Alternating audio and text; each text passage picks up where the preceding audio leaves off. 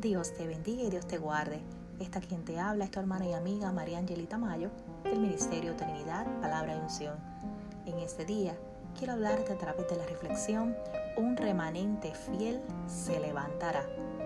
Levántate, resplandece, porque ha llegado tu luz y la gloria del Señor ha amanecido sobre ti.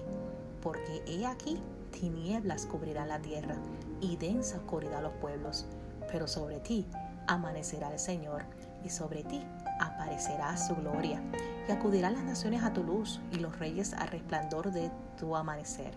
Isaías 60, 1 al 3. Amados, ¿por qué temen y se preocupan por el futuro? ¿Por qué su corazón está tan pesado?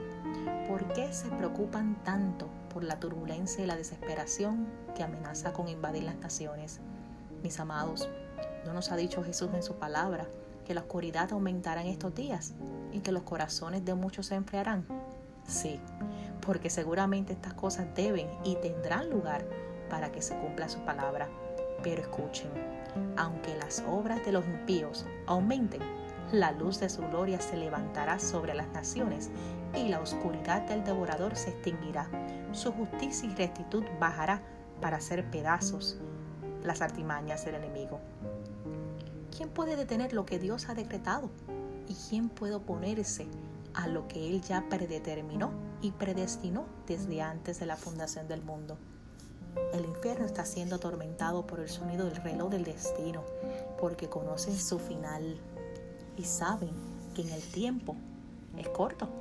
Amados, suban más alto, no teman, porque un justo y radiante remanente vestido con la luz de su gloria se está levantando ahora en medio del caos. Marcos 1.15 nos dice, el tiempo se ha cumplido y el reino de Dios se ha acercado. Arrepentíos y creen en el Evangelio. ¿Estamos listos? ¿Estamos alineados y en la posición correcta? ¿Estamos caminando en el tiempo con su espíritu? Este es un tiempo kairos, un tiempo señalado en la tierra es un tiempo de aceleración y de avance del reino de las naciones de la tierra. Isaías 61, 10, 11 nos dice, en gran manera me gozaré en el Señor, mi alma se regocijará en mi Dios, porque Él me ha vestido de ropas de salvación, me ha envuelto en manto de justicia, como el novio se engalana con una corona, como la novia se adorna con sus joyas, porque como la tierra produce sus renuevos, y como el huerto hace brotar lo sembrado en él, Así el Señor Dios hará que la justicia y la alabanza broten en presencia de todas las naciones.